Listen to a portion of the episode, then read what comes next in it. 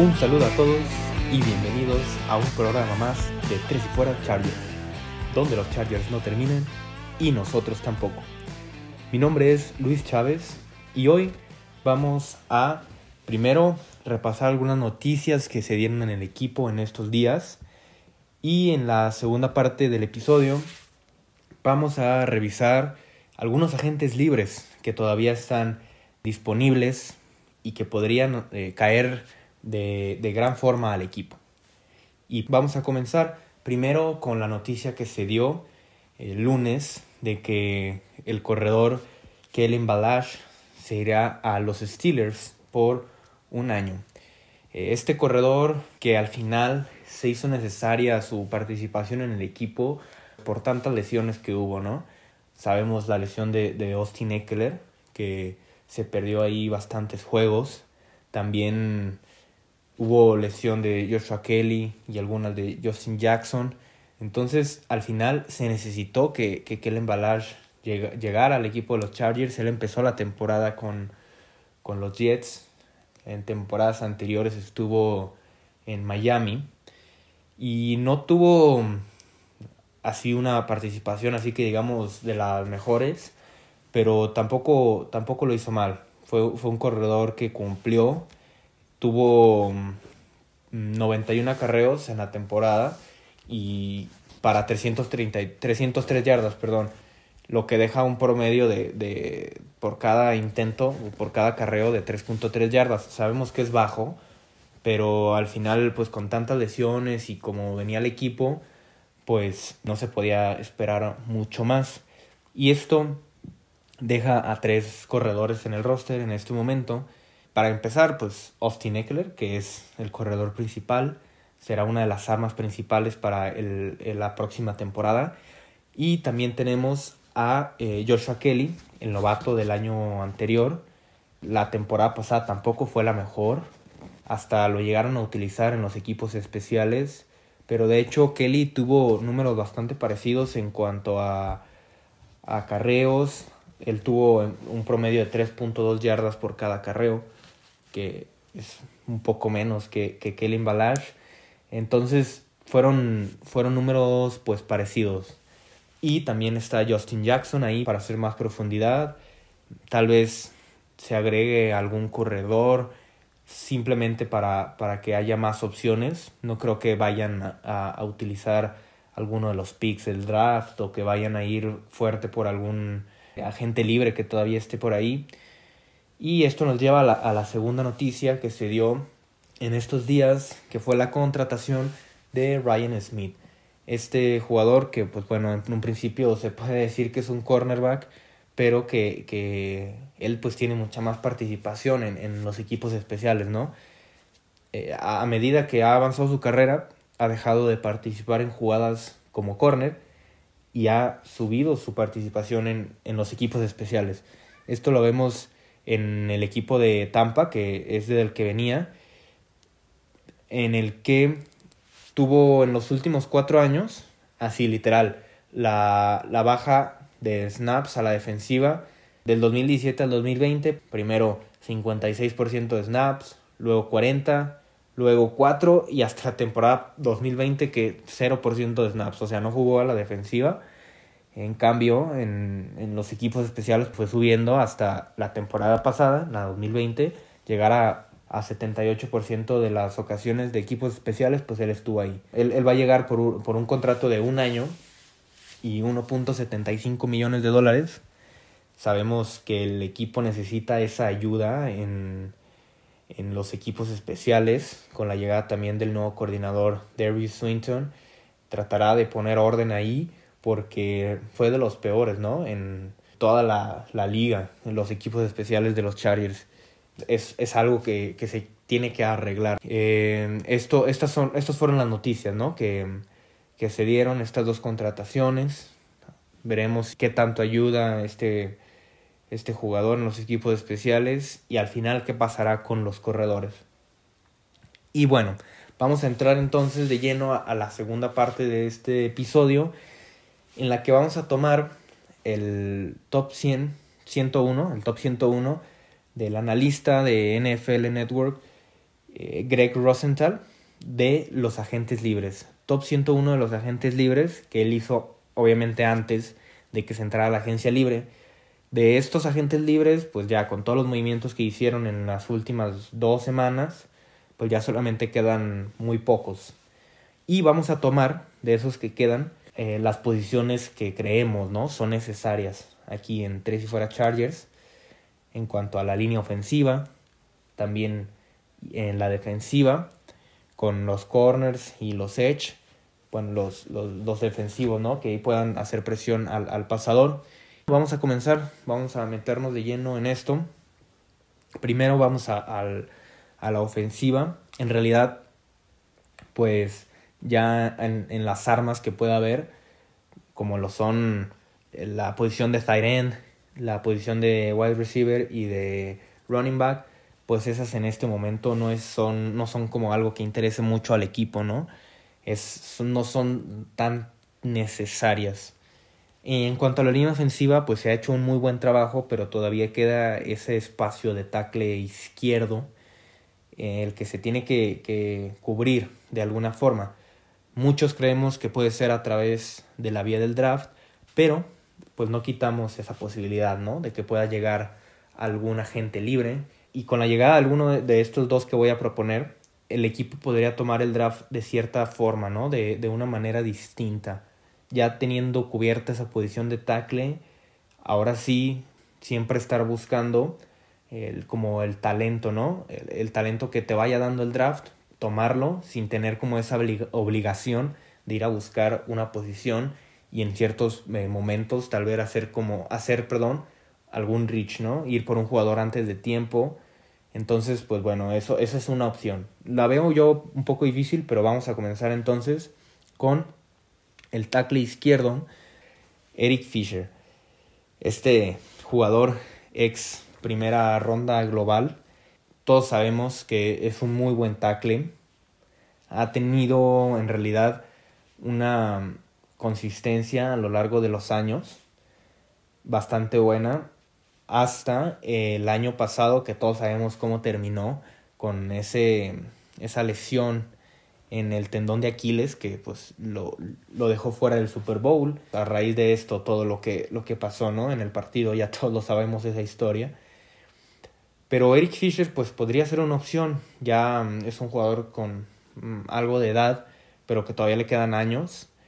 Ha tenido el nivel para asistir a dos Pro Bowls, entonces es un jugador que tal vez pueda ser un poco caro, pero que puede, puede aportar mucho al equipo.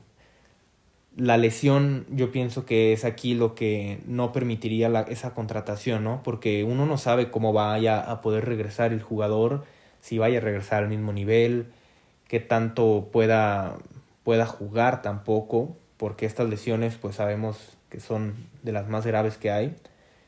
Entonces, pues Eric Fisher podría, podría llegar. Greg Rosenthal lo tenía como el número 42 de los 101 que él, que él había enlistado, los 101 agentes libres. Y la otra opción en cuanto a tackle izquierdo que tenemos ahí, que ya hemos mencionado varias veces ¿no? aquí en el, en, en el podcast, es Alejandro Villanueva, este ex jugador de los Steelers, que una estadística que a mí me voló la cabeza cuando la vi es que ha jugado entre 2016 y 2020. De, de esas cinco temporadas, en cuatro de ellas jugó todos los snaps, el 100% de snaps. Imagínense lo que puede ofrecer este jugador, la seguridad que te daría en la línea ofensiva, saber que él va a estar ahí. Obviamente sabemos que que los jugadores de fútbol americano cada vez que salen al campo pues tienen esa posibilidad no de lesionarse él él ha sido un jugador pues que ha durado y que ha estado siempre para, para su equipo él también asistió a dos Pro Bowls sabemos que la experiencia que podría otorgar al vestidor sería bastante buena imagínense ustedes nada más una línea ofensiva en la que esté Corey Linsley en el centro. Y los dos tackles, Brian Bolaga y Alejandro Villanueva. sería una línea ofensiva muy buena, pero también sería una línea ofensiva muy cara. Y tampoco es lo ideal que mucho capital del equipo se vaya a la línea ofensiva. Si él llegara, pues tal vez sería por un contrato de un año o dos a lo mucho, pero pues llegaría a inyectar toda esa experiencia y haría lo que, lo que ya había comentado, ¿no? Que el equipo pueda como tomar una estrategia diferente para el draft que podría resultar en algo, tal vez algo mejor. Y ahora vámonos con los cornerbacks. Porque, pues el equipo necesita en este momento los corners que tiene a disposición, pues los dos más confiables, Michael Davis y Chris Harris Jr., porque pues como sabemos ya la salida de, de Casey Hayward que estuvo ahí la temporada pasada, es importante porque mucho se ha hablado de este sistema que pueda llegar a implementar Brandon Staley para poder lanzar los blitz que sean necesarios y en este momento pues solamente hay dos que tengan ese nivel como para ser titulares, ¿no? Vamos a comenzar con el, el que, bueno, Rosen, según Rosenthal era el número 51 en, de los 101, Richard Sherman. Con él no se ha hablado mucho, la verdad es que también yo lo veo muy, muy poco probable que él pueda llegar. Es un jugador que ha tenido mucha experiencia, todos lo conocemos. Todos los que, bueno, estamos un poco metidos en esto del fútbol americano, sabemos quién es Richard Sherman y lo que es capaz de hacer. En las últimas temporadas, pues ha bajado un poco su nivel, se ha vuelto más lento, la edad ya le ha cobrado factura, la verdad. Las lesiones también, la última temporada con los 49ers, pues las lesiones ahí estuvieron complicándole, complicando lo, lo que fue la temporada para él. Y mm, pues un jugador como este, tal vez puedas ofrecer un contrato por uno o dos años que no, no, no sea tan caro y, y, pues ahí estaría, sería un, un, complemento para la defensa. Otra opción que encontramos aquí, la, el, el, número 78, el ranqueado 78, es eh, Bashot Brilland los últimos tres años uh, que estuvo pues ahí en Kansas, tuvo actuaciones bastante buenas. Él es un corner confiable que al contrario de, por ejemplo, lo que te puede ofrecer Sherman, él tal vez no es tan efectivo con, con las tacleadas. Tiene pues más fallas, ¿no? En esa parte pero la defensa contra el pase pues es muy buena. Él pudo, pudo trabajar esa parte y mejorarla, pues también sería como un jugador que pues, llegara a reforzar también con un contrato pues bajo que, que pudiera mm, dar como esa flexibilidad al equipo. Y el tercer corner que tenemos aquí en la lista sería Quinton Dunbar este jugador que la última temporada estuvo en Seattle. Eh, el año pasado batalló también por las lesiones. En realidad, mm, la mayoría de su carrera ha batallado por las lesiones. Pero es un jugador que ha demostrado que tiene el nivel. En 2019 tuvo, tuvo un año muy bueno, su mejor año. Eh, tanto que Pro Football Focus lo calificó con 87, que es casi una calificación élite entre los corners. Tal vez ese tipo de jugadores que el año pasado o que bueno los últimos años no han no han estado del todo bien puede ser un poco atractivo no llegar a una nueva defensiva que esté tratando de armarse desde cero con un coach que tiene una mente defensiva que pudo hacer que los Rams estuvieran como la mejor defensiva del año pasado puede ser interesante también para ellos y pueden como aceptar ¿no? ese contrato esos contratos bajos lo que nos lleva a las últimas dos opciones que tenemos. Justin Houston primero, este jugador que pues también ha tenido una carrera notable, ¿no? Todos lo recordamos con Kansas, estos dos últimos años que estuvo con Indianapolis. El 2019 fue muy bueno para él y el 2019 el 2020 bajó, bajó el nivel. No sabemos, por ejemplo, si esto obviamente puede ser por la edad, también tuvo mucha menos utilización en el 2020. Eso, eso hay que decirlo. Y no sabemos si fue por... O sea, obviamente fue decisión de los coaches porque no, no tuvo lesiones, pero la utilización fue mucho menor. fue el del 50% de los snaps. Por eso mismo, pues sus números se redujeron bastante, ¿no? Porque del 2019 al 2020 todas las categorías importantes de estadísticas bajaron, ¿no? Por ejemplo, en las capturas, pues bajó de 11 a 8. En las tacleadas para pérdidas de yardaje bajó de 13 a 8. En los golpes logrados al coreback bajó de 18 a 12. Entonces es una baja considerable, pero pues es por, por esa utilización tan baja que se le dio. Es un jugador que tal vez ya no aguantaría jugar la mayoría de los snaps. Entonces, pues ahí sería como la rotación, porque pues en estos momentos, con la salida de, de Isaac Rochelle y de Melvin Ingram, esa posición ya no, no tiene mucha profundidad. Simplemente está Joey Bosa, que pues es el pilar del equipo, defensivamente hablando, pero pues de, ahí en más tenemos a Jesse Lemonier y a Joe Gaziano, que son pues nombres no muy reconocibles también se tendrá que traer un, jugador en esa posición y Houston podría ser una opción para tratar de dar como esa profundidad y esa experiencia, ¿no? Y por último, el último jugador que tenemos aquí es Aldon Smith. Este jugador que el año pasado jugó en, en Dallas y todos conocemos su historia, ¿no? Que mm, ha tenido muchos problemas, muchos años no jugó por, por estar suspendido. Ese pasado que tal vez pueda hacer difícil, ¿no? Que otros equipos te volteen a ver.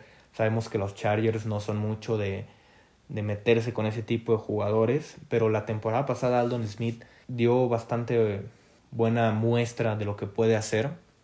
Con el equipo de Dallas tuvo una buena temporada y podría también tomar un contrato corto en cuanto a, a, la extensión de tiempo y también no por mucho dinero y, y ser un jugador pues importante, ¿no?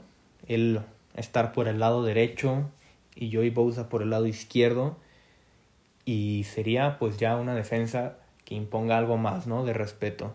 Y pues bueno, estos fueron los agentes libres que pudimos sacar de esta lista de 101 jugadores, agentes libres de, de Greg Rosenthal. Vamos ya en las próximas semanas a meternos de lleno en lo que es el draft de la NFL 2021 ver todas las eh, estrategias que podría tomar el equipo, las necesidades, ver cuáles son esos prospectos que hay ahí. Todo eso lo veremos aquí en, en, el, en el programa, en diferentes episodios, para que estén atentos a todo el contenido que generemos. Recuerden que pueden seguirnos en nuestras redes sociales. A mí me, me encuentran en Luis Chávez 08 en Twitter. No olviden seguir tampoco a la cuenta de Twitter ahí en Tres y Fuera. Y no olviden tampoco seguir el canal de Tres y Fuera YouTube, que ahí también se genera contenido siempre. Porque los Chargers no terminan y nosotros tampoco. Tres y Fuera. Hola, soy Rudy Jacinto, creador de Tres y Fuera. Si te gustó el programa de hoy, suscríbete a este y otros podcasts de la familia Tres y Fuera. Tres y Fuera NFL, Tres y Fuera Fútbol, Tres y Fuera de tu equipo favorito y claro, el canal de Tres y Fuera YouTube con videos todos los días. Porque si tu equipo existe, Tres y Fuera lo cubre.